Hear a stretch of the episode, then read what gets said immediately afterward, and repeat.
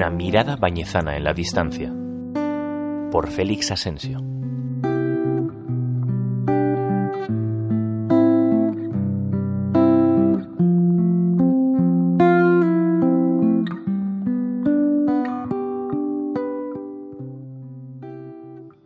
Una mañana fría de este noviembre, mediado ya, me sitúa ante una noticia que por razones que a nadie se le escapan no puedo concretar en demasía.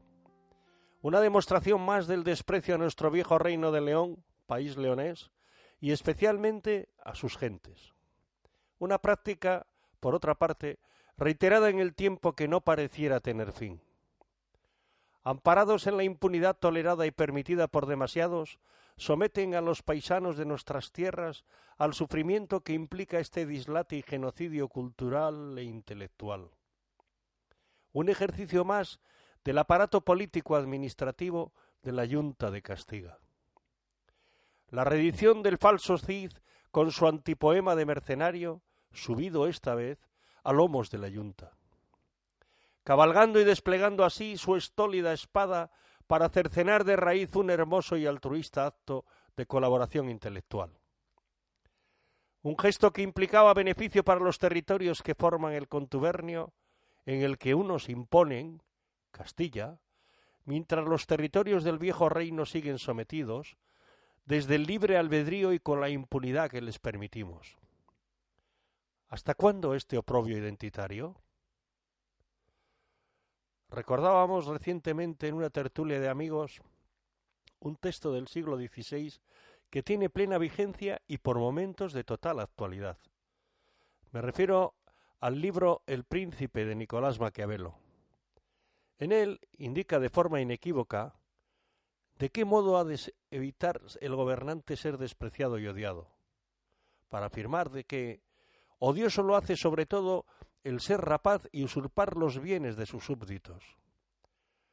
Continúa el autor con un párrafo que los estultos mandatarios de la Junta aún siguen sin conocer o entender. Siempre que al conjunto de los hombres no se les arrebate ni bienes ni honor, viven contentos.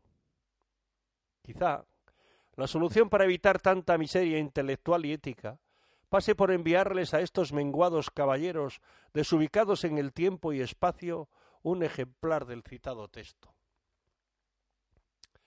Desde la discreción obligada por las circunstancias, pongamos que les hablo de un proyecto relacionado con la sanidad, en el que desde una ciudad castellana se está desarrollando un avance tecnológico que despierta el interés de la Unión Europea por aportar mejoras en la calidad de vida de los ciudadanos. Un grupo de investigadores encargados del proyecto deben sacarlo adelante para poder culminar su desarrollo y presentarlo ante las instituciones de la Unión. Lógicamente, faltos de financiación no son la Fundación Villalar, acuden a sus propios entornos en busca de ella. Craso error. Entre los componentes del grupo de investigadores, los hay que son naturales de las provincias del viejo reino, y en una de ellas, encuentran el apoyo que precisan de forma altruista en un colectivo relacionado con la tecnología que están desarrollando. Como quiera que el apoyo encontrado pertenece a una entidad situada en las provincias leonesas, desde el centro tecnológico en el que prestan servicio, sus comisarios políticos, fieles al adoctrinamiento habitual, les obligan a rechazar la ayuda encontrada en nuestras tierras para buscarla de nuevo dentro del territorio castellano. Más allá de las consideraciones que a cada uno le pueda parecer esta descripción triste y real, no muy lejana en el tiempo, no puedo menos que expresar mi indignación mascullando increpaciones irreproducibles y repitiéndome a mí mismo.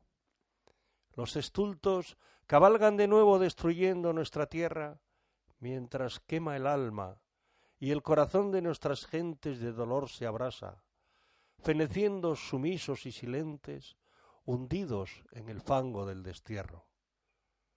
Buenos y bañizanos días.